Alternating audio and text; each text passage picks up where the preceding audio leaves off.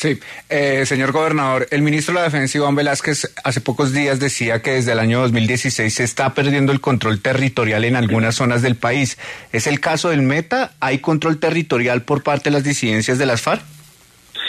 Por supuesto que sí, y el, y el ministro tiene razón en algo. Sería, sería muy injusto decir que es que desde la llegada del presidente Petro están las disidencias. No, eso no obedece a la verdad.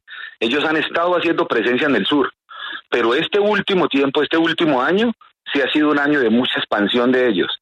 Están ganando territorialmente espacio, como se lo dije hace un momento. En eso tiene toda la razón el ministro. Y cada vez se pierde más territorio. ¿Y qué es lo que hay que hacer? Que yo creo que es una, una cosa pareciera sencilla. Es confrontarlos también. Es que la fuerza pública tenga toda su capacidad. La fuerza de tarea conjunta Omega, que está en el municipio de Macarena, la FUDRA, todas las capacidades militares que durante tantos años se formaron en la confrontación, hoy vemos que no lo están haciendo. Hoy vemos que no están confrontando, bueno, bajo el amparo también de las negociaciones y el levantamiento de órdenes de captura.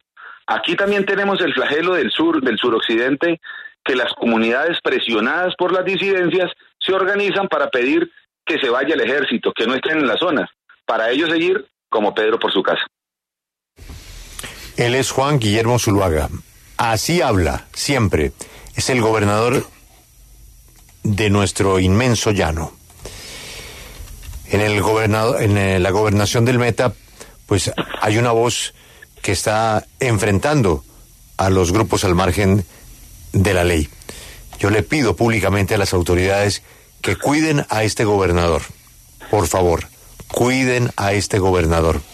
Gobernador, si no hablamos feliz Navidad y un mejor 2024. Ha sido usted muy amable siempre con la W.